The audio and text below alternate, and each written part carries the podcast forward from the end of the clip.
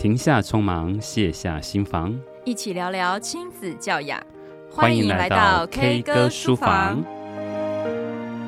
Hello，各位听众朋友，大家好，欢迎来到 K 歌书房，我是老苏。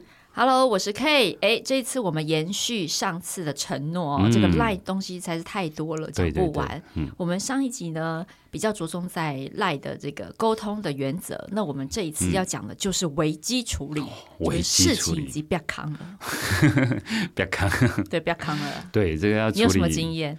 哦，好多啊！不过我自己说真的也挺小心的啦，所以我听到更多的是。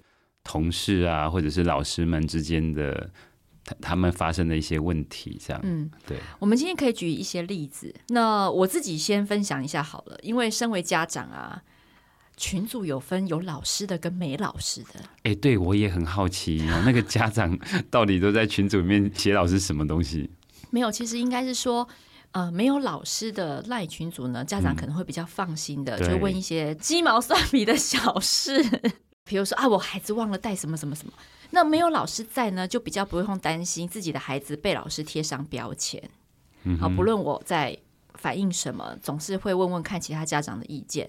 那但是有老师的群组通常都一片祥和嘛，嗯哼，好，风平浪静。嗯，那最近我就收到呃蛮多的案例是，其实，在老师有的群组里面是风平浪静的，嗯哼，但 no news 不一定是 good news。嗯，好，因为大家不想在里面被老师贴标签，或是不想当第一个出头的人。可是事实上呢，在另外一个同时间的群组里面，已经开始在酝酿，比如说要打一九九九啦，哦，然后要去跟学校做一些反应啊，其实都已经吵成一团，但老师丝毫不知情。嗯，所以有的时候呢，我会建议，呃，老师们还是要有一些互动。你比较信任的家长有几个，可能互相的互动一下。问问看，说，哎，最近有没有什么事情啊需要知道的？因为呃，你比较信任的家长，可能他讲的话也会经过修饰，你比较可以接受，而不是直接跳到那个很可怕的截图里面。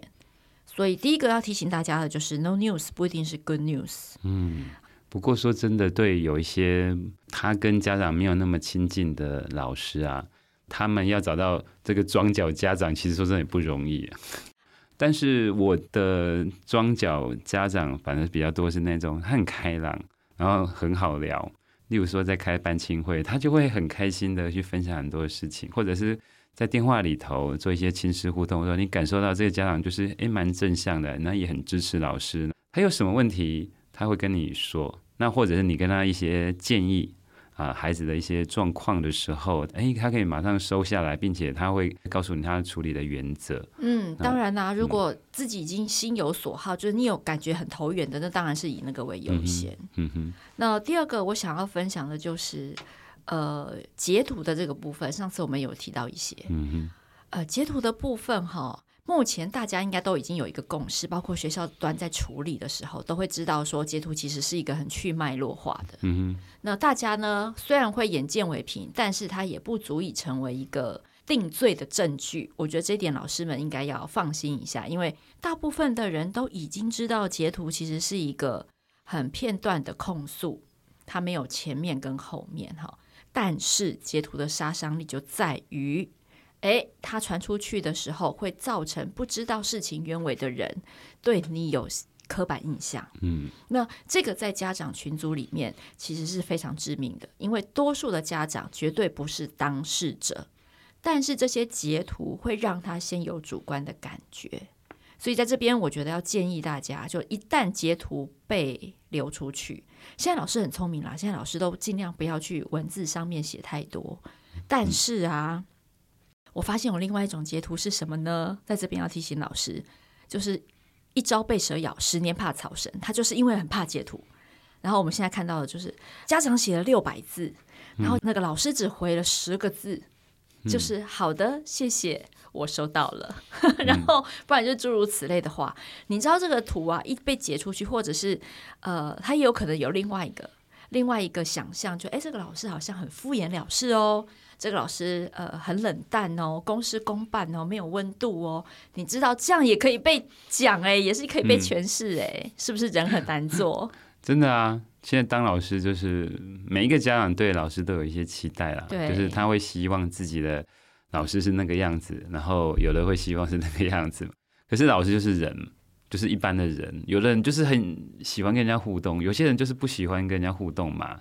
但是家长对老师是有期待，而且只要有比较，就会有伤害。对，例如他之前的老师可能做了什么事情，或者是隔壁班的老师做了什么事情。哦他就会有期待嘛？那有期待的话，如果老师是选择比较冷处理，几乎没什么处理的话，当然家长可能就会更多的困惑或质疑这样子。嗯，在这边，我觉得可以分享给大家。其实不管你是多话的人还是少话的人，降低在文字上面的沟通当然是最好的。但是呢，你也不要过于神话。那到底要写些什么呢？我觉得很好的一个方法就是，你先告诉他接下来你会处理的步骤。嗯，比如说明天你会做哪些行为？嗯哼，好，然后接下来你会想要怎么做？那预计在什么时间给大家一个初步的回复？我觉得你可以把未来你心中的时间表大概写一下，所以这样子呢，不会让人家觉得你没有处理，而你又是呃告诉大家 step 嘛，步骤，所以里面也不会有对这件事情过多的诠释或是情绪化的字眼。好，那这样子整个看起来，就算被截图，哎，你也是一个。呃，愿意去处理跟了解的老师。我上一集有说过，我自己比较多是在脸书社团里头嘛，所以他他就会是一个比较像半公开的一个场合了。嗯、所以说，反而家长比较不太会说什么。嗯，所以我跟他们的沟通，反而比较多是私讯、私赖的部分。嗯，那我自己遇到的这些冲突，可能就会比较是个别性的东西。哎，你碰过什么冲突？讲一下。因为私赖也是一样啊，不管是 FB 的 Messenger 或者是 Line，其实都是可以被截图的。大部分哦，一个是我主动跟他说什么，一个是家长主动跟我说的什么。我主动跟他说，当然就是可能孩子有一些状况了。那例如说，他可能是在学习上跟不上，甚至有很多作业都缺交、迟交的问题啊，那也不是一两天的事情了。所以我可能就跟家长做一些联系。嗯、那还有就是说，当天可能发生了一些冲突，嗯，肢体冲突啊、打架啊，或者是受伤的事件，嗯，也会跟家长说明。也有发生过几次，就是擦枪走火，家长就会突然生气、暴怒这样子。其实我很少跟家长说孩子没有做好。我有一次，我就跟一个家长说，在学校方面啊，我觉得孩子他在课业上面有一些状况，最近缺交的功课比较多。嗯，那就是，那我想请问一下，就是他在家里头他是怎么读书的？然后他是怎么去写完这些功课的？嗯，啊，发生什么事？这样，嗯，我也是用询问的方式。然后那家长突然不知道怎么样，就理智线就断掉。然后接下来他就用非常不客气的语气跟我说。把小孩子教好，教小孩子写完功课是你们老师的责任跟义务。哦，就是这样哦，就是突然就来这么一句这样子。然后他一直说上班很忙，工作很忙，我在做生意的，我没有空管。如果他有签约作业的话，你给他写下来，我来盯他这样子。公事公办啦。对，然后其实我觉得哦，我觉得很受伤。真的哎，真的，我其实我没有打算跟你吵架，当然。这个家长一定是过往的经验。其实我那个班是美术班的哈，所以他可能跟其他老师，或者是说他跟其他家长有一些争执。所以我自己的理解，或者我试着同理这件事情，他是因为把很多情绪放到我身上，因为我几乎跟这家长没有太多的联系这样子。但是我有跟他说我的用心，我的理念，嗯，我是怎么样带着孩子的。那我看到他的优点，那我现在只是说我看到他在学业上面。他没有办法完成这些东西，他跟不上的。我只是一个好奇，然后我也希望可以做一些合作，跟一起来处理。嗯，但是我有明白跟他说，其实看到这些文字我很受伤。嗯，对。那如果说妈妈这边没有办法配合的话，我在学校这边我也是可以把它处理完。嗯，哎，但是妈妈看了你写的那一句，你很受伤。他后来的态度有转变吗？他，他更呛啊！真假的？他就说，他，他，他意思说，我是说，其实像我的话，我也是很努力的在带我自己的小孩，然后我自己也是看他的功课，但是他就会说他的工作嘛，他才不像我们这样子，他就继续很呛这样子。那但是我就我就把讯息关掉了，我再也没有打开过了。哎、嗯欸，不过我觉得啊，这样子一种沟通类型哈，嗯，呃，让我联想起来，就是有一些人。他会常常负面解读别人给他听到的话。嗯，对啊。就是就我听起来，这个家长哈，我会很警觉到，如果他第一句马上就这么呛，有没有？嗯、把小孩教好是你们老师的义务。嗯，哎，我就会想说，哦，那这个人比较像一只狼，你知道吗？就他是属于狼性的那一种沟通的模式，也就是说，他可能认为，不管你再怎么包装你的。呃，你的提问什么的，嗯、对他来说就是在指责，嗯嗯，嗯啊，可能而且他有时候啊，会觉得自己是内疚的，嗯，就是因为你有点内疚，可是你你就恼羞成怒，恼羞成怒之后，你就会想干嘛？替自己辩解，好，或者是攻击别人，所以你会看他后来的那个，呃，包括你说你受伤了，对不对？哎、他这句话也觉得，哎、欸，那我伤害到你吗？你觉得我伤害到你，可是我也觉得我很受伤啊，他又是另外一波的攻击，对不对？跟辩解。碰到这种狼性沟通的家长，我就把它关了、啊，我再也没打开过。我我其实会觉得啊，我那我心里祝福你，因为你失去了一个跟我很好沟通的机会了。但是很多家长，那我问你，那很多家长就会担心说，那这样子的话，可能老苏你不会，但其他老师是不是就会对这个孩子有点？半放弃状态有哦，很多。我必须说，大部分老师是这样做啊。我我不会啊。其实我反而劝其他老师们，应该更努力的关注在这个孩子身上，然后把他教好，去证明说你的教育理念，你这样的做法才是对的。这小孩子会很感谢你，然后跟你保持很好的关系。其实我有很多经验，例如说，这种家长其实到最后他有来跟我道歉。嗯，过了一年两年，可能要毕业了之后，或者是他先生或者他太太 偷偷的把他跟我道歉，说啊，我太太当时可能就是嗯，他会这样说。我其实遇到很多次这样子，但是我就是用行动证明，可以看，我反而不是放弃他。嗯，所以老叔在这个部分碰到这种狼性沟通的家长，就是好保护自己，我们先保持距离，对对对，关掉了，我们不要受到干扰。对，好，那不受到你的干扰，也不会再增进我对这个孩子的负面解读。嗯哼，那我就做好我该做的事情，对不对？这样就好了。嗯、其实我觉得像这种狼性沟通的人，在职场上其实蛮多的，特别是哈，在职场上面担任比较重要角色的，其实他必须要防卫心比较重，或者是他必须要呃比较武装自己、包装自己的这种。公司文化通常都会让这样的家长，他不自觉的就会变成这样。嗯，所以我觉得老师也不用太往心里去了。嗯，那只是说，既然是这样的话，我们就来好好的危机处理一下。他冷处理，你也冷处理，没有关系。对啊，因为我在学校方面，我还是可以有办法让他补完这些功课啊。只是说他小孩子可能会很累。那他这个问题其实是源自于他放学后去安亲班，然后就回家。他可能在安亲班没有确实完成他的功课，以至于他把他带回家，可是他又不敢说他没有做完，所以他就来学校就没有完成。那这样来到学校，就变成是他必须要补功课嘛，然后他可能会受到老师碎碎念的攻击。其实这样孩子不会太开心，他也会花去他很多下课或者甚至上课时间在做这件事情。所以我自己还是希望这样的孩子能。能在前一天就可以把这些作业完成，甚至是他其实提早完成这些作业。像我的班上就是作业，他可以提早完成。我甚至一个礼拜的量都先开出来。对对对，有时候他前天没有做完功课，我就会在学校让他补完之后，我还叫他把当天的补完。哎，我觉得这个是另外一个沟通的模式，就是说哈，有些事情不是靠沟通可以解决。嗯，好，就是说，呃，老苏想的方法是他先开一个礼拜的量。嗯，那有些老师不喜欢啊，有些老师就是认为你不能先写功课，有没有？真的，我也碰过这样子的家长。这好像可以又开另外一个主题。对对对，等一下我们下集可能 就可以开一种主题，叫做班规。哦。对，这个 好多规定啊。但我的意思是，呃，有一些冲突，只要你换个念头，嗯，好，让这个弹性，让更多元的家长可以在里面各自找到各自的策略跟方法，嗯嗯嗯，你就可以省去很多不必要的讨论。嗯。嗯那特别是当你的范围变大的时候，其实不容易有家长踢到你的边界。嗯啊，我觉得这个是沟通的最高原则。你有没有办法想一个呃你自己也可以处理的班级经营策略，然后让所有不同个性、不同类型跟不同生活形态的家长和孩子都可以在里面完成你要的要求？嗯开一个礼拜功课，我觉得就是一个很好的例子。不要再去跟家长争执说：“哎、欸，我觉得我出的功课不算多哦。”然后又有一个家长说：“哎、欸，我觉得我出的功课不算少哦。”你知道这种主观的讨论是没有终止的一天。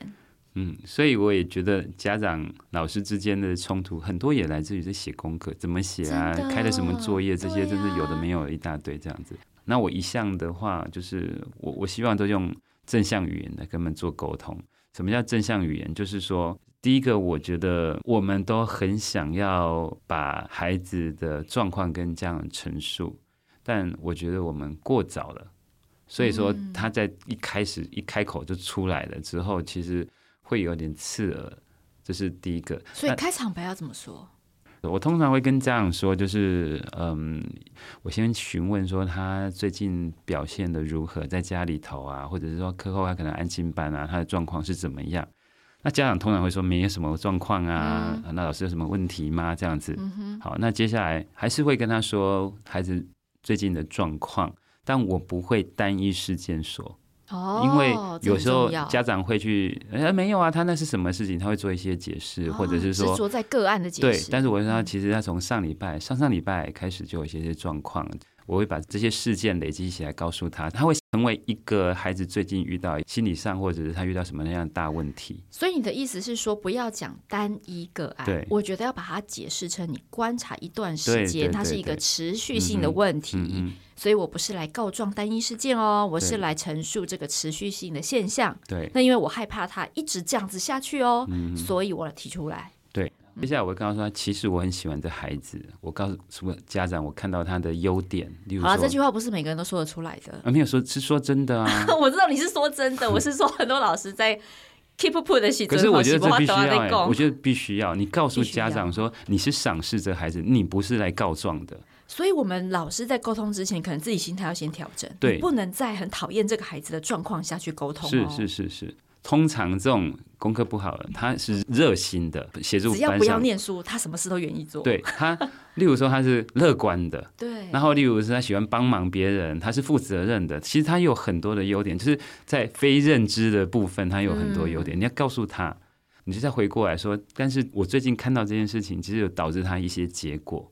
例如说，可能跟同学之间，他可能因为生气啊，常常就不小心出口，接下来会影响他的人际关系，然后人际关系可能导致于他没有朋友或者分组的时候，他呈现很孤单的状况。你会告诉他他在班上遇到的困境，那接下来我会再告诉他，其实我也很担心他。例如说，他可能也要进入国中了，那国中的老师可能更。没有办法那么多时间在等待他，对对。那或者是说他去那边可能遇到更多的老师，或者是他不喜欢的同学，那该怎么办呢？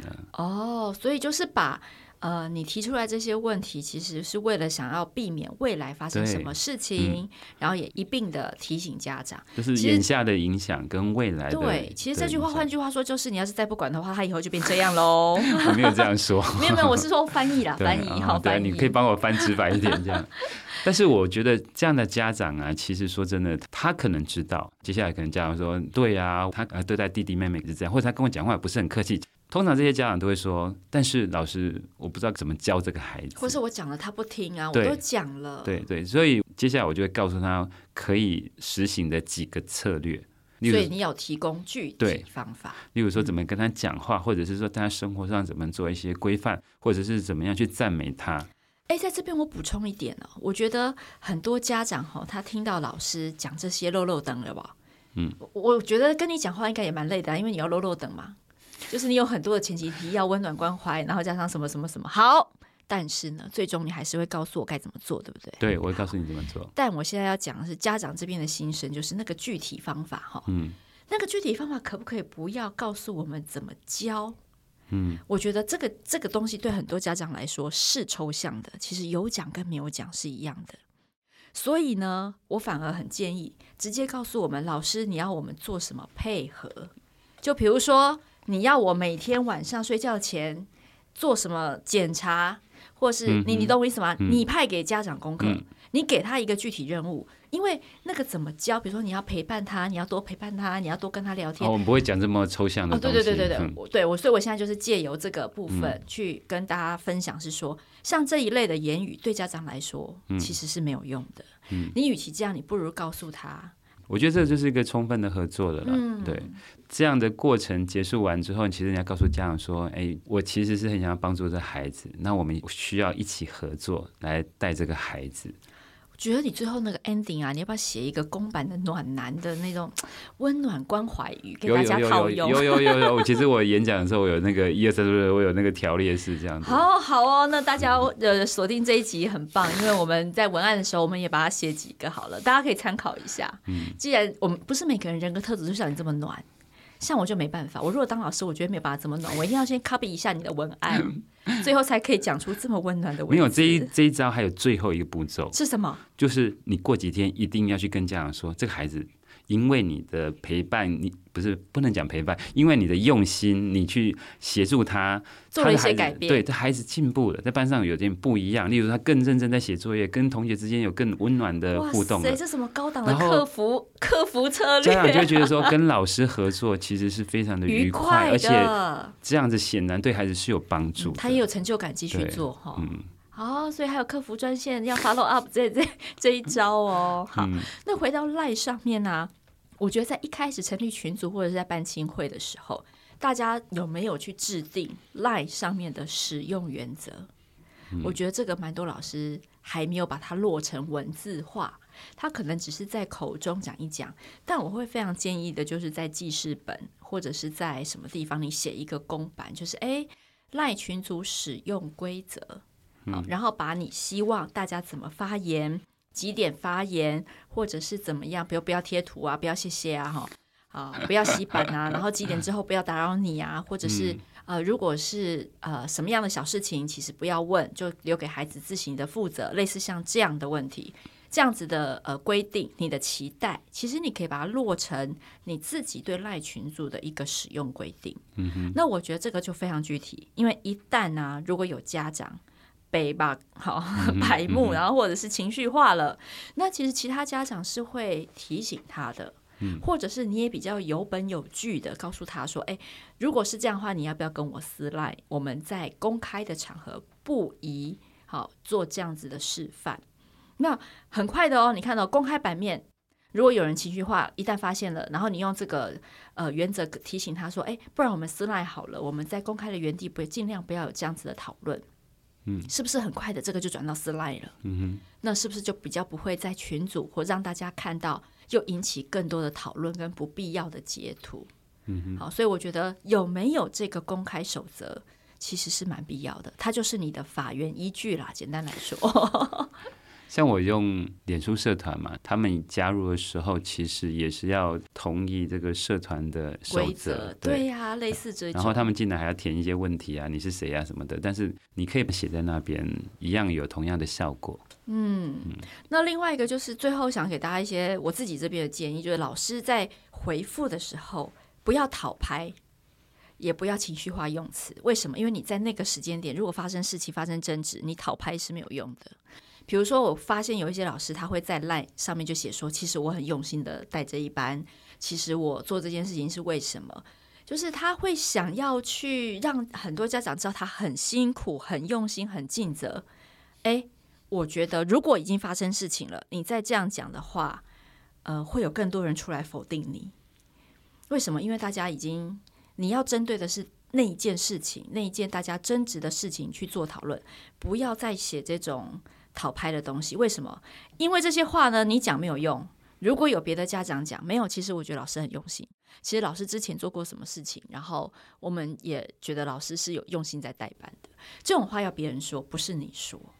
好，但家长这一端呢，我也我也要建议，就是在 LINE 上面，其实你不要下结论，也不要做比较。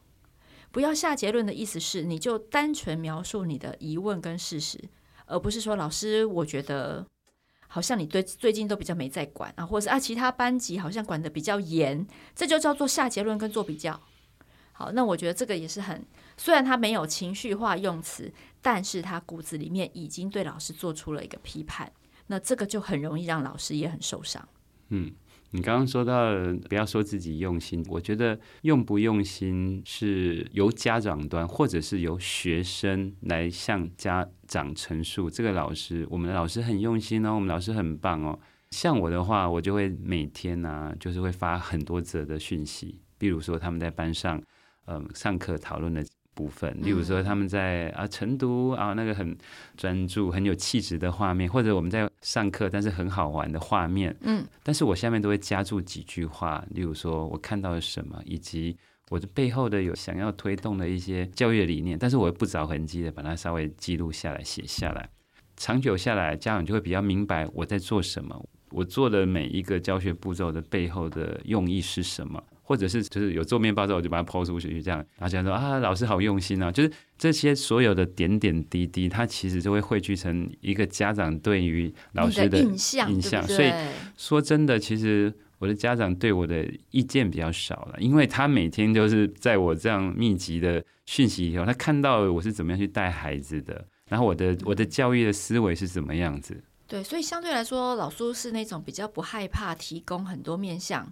的线索，嗯、让家长自己借由线索自己去拼凑出老师很用心这样子的一个呃感受。好，嗯、那就不用说了，对不对？因为证据都在。嗯，所以我觉得老师可能在 LINE 群组使用当中，除了沟通必要的事情之外，哎，你也可以常常发一些类似像老苏说的班级的动态啊、花絮啊。然后稍微置入几个，你为什么要做这件事，让大家更了解你。嗯，我觉得这个也是不害怕，你要先不害怕，好，你才会开始积极的去做这件事。不要说哈，大家一看到赖讯息就会害怕，对不对？嗯，看到雾台即将，对啊，才会有赖嘛，总是要有好事情啊。嗯，没错。好，好，那我这边要推荐一本书，叫做《意见不同还是可以好好说》，这是我最近看到的书，我觉得诶蛮不错的，他有重新把我脑袋洗过一遍。这本书主要在谈，就是说人跟人之间会有一些意见不合，或者是争执，但我们往往把争执定义成不好的东西，那，或者是说我们尽量希望赶快把这个争执消灭掉，这样子。但是其实所谓的争执，它可能不是一件坏事，争执也不是想要改变别人的想法，而且争执它不会结束，它会一直存在着。如果你没有去消除它，也不能说消除了，而是说我们必须要把我们的想法调成一致。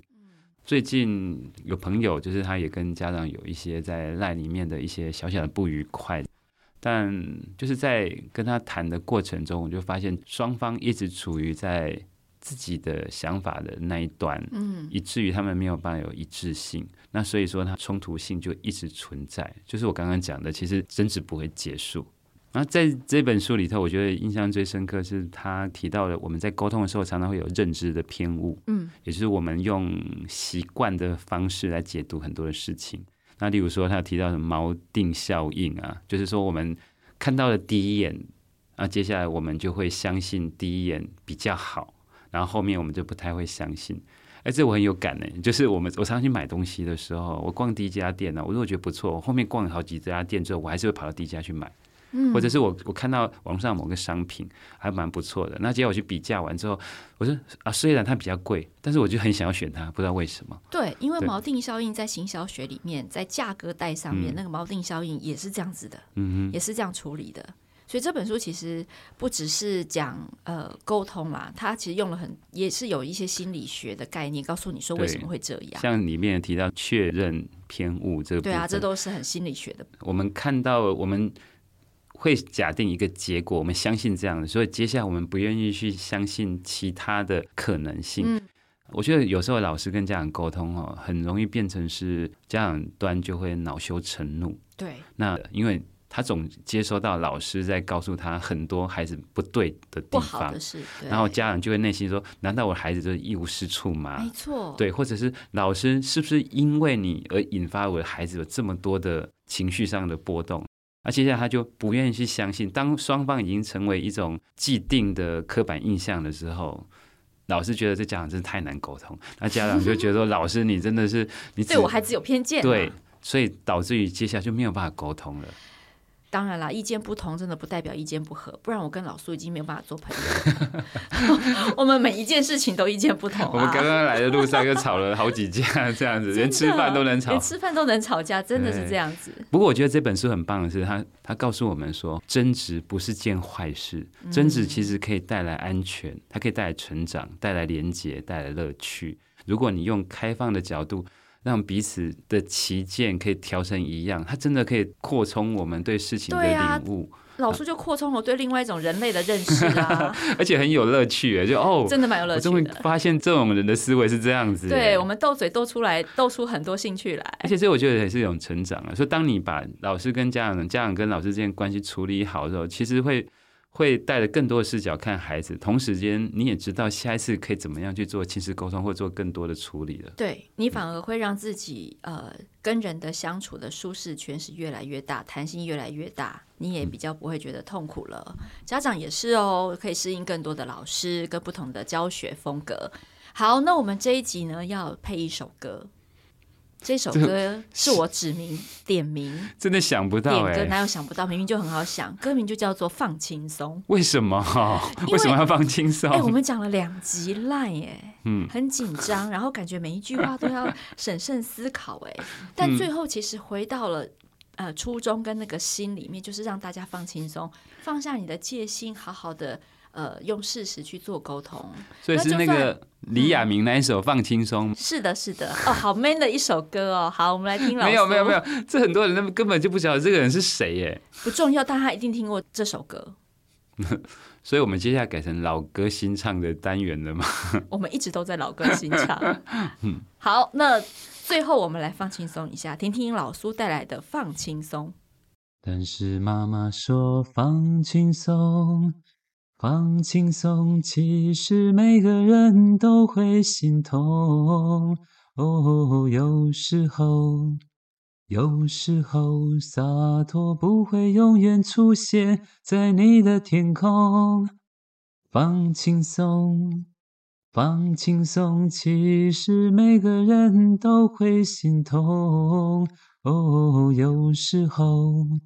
有时候，并不是只有你一个人寂寞。耶，唱完了，不晓得大家有没有放轻松的？赶快去 LINE 的记事本里面，赶快把规矩理出来。那我们这集就到这里喽，谢谢大家，喜欢帮我们分享出去哦，拜拜，拜拜。